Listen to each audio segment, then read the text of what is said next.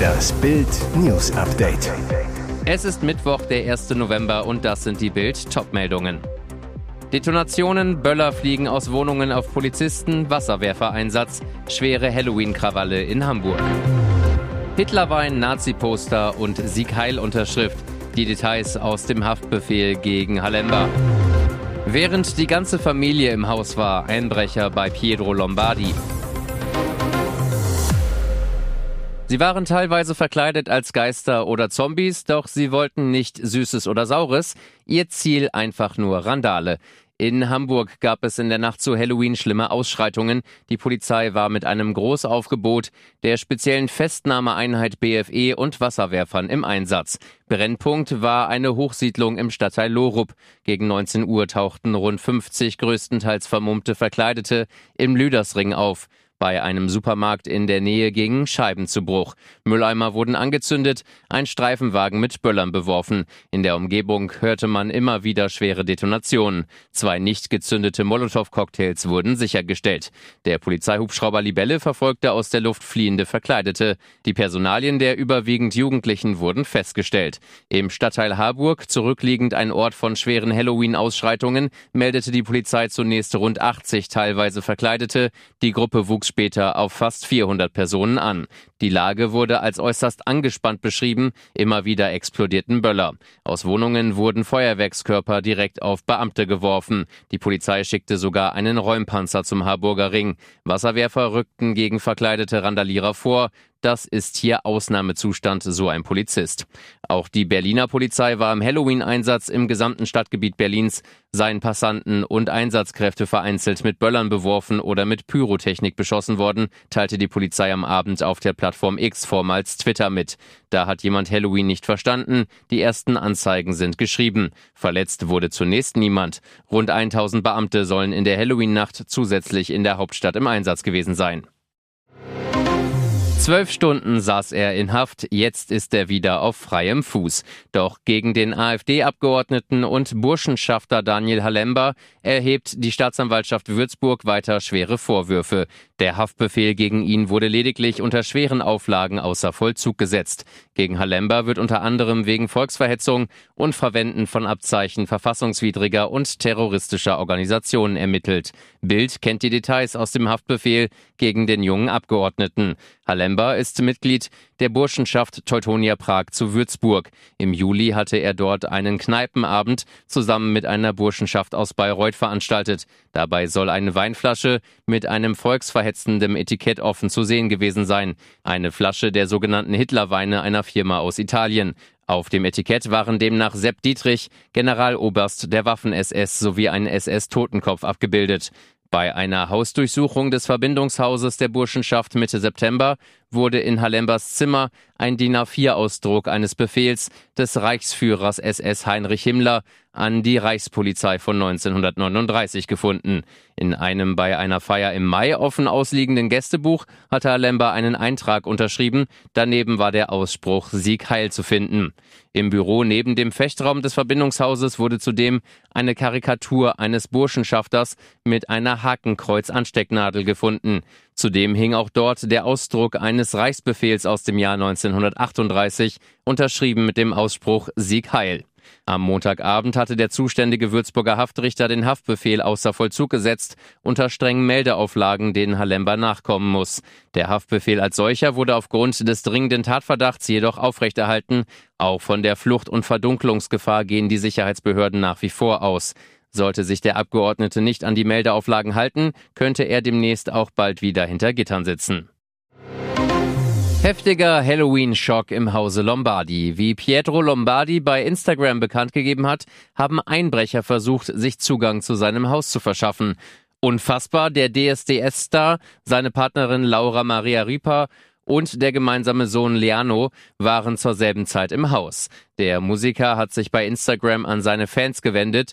Sichtlich bewegt sagt der 31-Jährige, bei uns wurde gerade versucht einzubrechen. Zuerst habe es nur ein paar Mal geklingelt, doch wegen Halloween und den vielen Menschen und Kindern, die deswegen unterwegs waren, hätten sich Laura und Pietro nichts dabei gedacht. Wir haben nicht aufgemacht, weil wir einfach unsere Ruhe haben wollten. Keine zehn Minuten später ging, wie es Pietro ausdrückt, die Action ab. Die Familie sei oben gewesen mit geschlossener Tür und wir hören nur Pam Pam Pam. Der Wahlkölner sei runtergerannt, dann der Schock. Ich sehe maskierte Menschen, die versuchen hier mit irgendwas die Scheibe einzuschlagen. Der Sänger mit den italienischen Wurzeln nimmt das offenbar persönlich. An die Einbrecher gerichtet sagt er, ihr kleinen Bastarde, ihr Dreckskinder, wer meine Familie anfasst, ich schwöre euch, ihr Hundealter.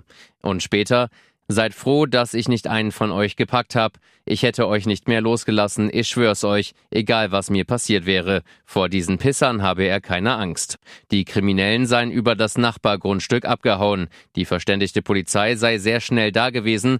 Acht, neun Mann haben alles kontrolliert, ob sich noch jemand versteckt. Doch offenbar konnten die Eindringlinge entkommen. Um seine Familie besser zu schützen, will er die Sicherheitsmaßnahmen erhöhen und das Grundstück von einer Security-Firma überwachen lassen. Wo findet die Fußball-Weltmeisterschaft der Männer 2034 statt? Die endgültige Entscheidung wird erst im kommenden Jahr, also 2024, getroffen. Dann stimmt der FIFA-Kongress, die Versammlung aller 211 Mitgliedsverbände des Weltverbandes darüber ab, wo die WM ausgetragen wird. Eine einfache Mehrheit genügt. Aber schon jetzt hat FIFA-Boss Gianni Infantino verraten, die WM wird in Saudi-Arabien stattfinden. Wie kommt er darauf? Am Dienstag war die Bewerbungsfrist ausgelaufen. Australien hatte als letzter möglicher Gegenkandidat zurückgezogen. Wir haben die Möglichkeit geprüft, uns um die Ausrichtung der FIFA Fußball-WM zu bewerben und sind nach Abwägung aller Faktoren zu dem Schluss gekommen, dies für den Wettbewerb 2034 nicht zu tun, teilte der australische Fußballverband FA mit. Somit war der Weg frei für Saudi-Arabien. Dass die Saudis beim FIFA-Kongress die nötige Mehrheit bekommen werden, scheint nur noch Formsache zu sein. Schon jetzt erklärte Saudi-Arabiens Verband, dass mehr als 100 Länder ihre Unterstützung für Saudi-Arabien bekannt gegeben hätten. Wieso hatten sich nicht noch weitere Länder beworben? Zuletzt hatte die FIFA eine Grundsatzentscheidung für die Ausrichtung der WM 2030 getroffen. Bei dem Turnier in sieben Jahren werden die ersten Begegnungen in Uruguay, Argentinien und Paraguay stattfinden. Die weiteren Partien werden dann in Marokko, Spanien und Portugal gespielt. Daraus folgt, für das 2034er Turnier können sich nur Länder aus Asien und Ozeanien bewerben. Saudi-Arabien hatte seine Absichten fast unmittelbar im Anschluss mitgeteilt. Nicht nur in Deutschland war dies stark kritisiert worden, denn Saudi-Arabien steht wie der vergangene WM-Ausrichter Katar wegen der Menschenrechtslage in der Kritik. Und jetzt weitere wichtige Meldungen des Tages vom Bild Newsdesk. Bei der Rente gibt es zwei gute Nachrichten und eine heftige Alarmmeldung. Das sagt der Rentenversicherungsbericht der Bundesregierung, der Bild exklusiv vorliegt. Die 21,3 Millionen Rentner in Deutschland können sich im nächsten Jahr über eine mittelgroße Rentenerhöhung freuen. Die Renten steigen nach der RVB-Prognose ab Juli 2024 um 3,5 Prozent in Ost und West. Bedeutet, wer zum Beispiel 1000 Euro Rente im Monat bezieht, erhält dann 35 Euro mehr.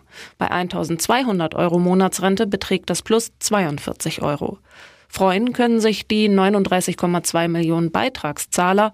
Die Finanzlage der gesetzlichen Rentenversicherung ist stabil und hat sich wegen der guten Lage am Arbeitsmarkt sogar besser entwickelt als angenommen.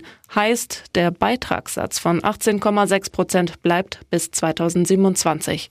Dann geht es nach oben 2028 auf 18,7 Prozent, 2029 auf 20 Prozent, 2030 auf 20,2 Prozent.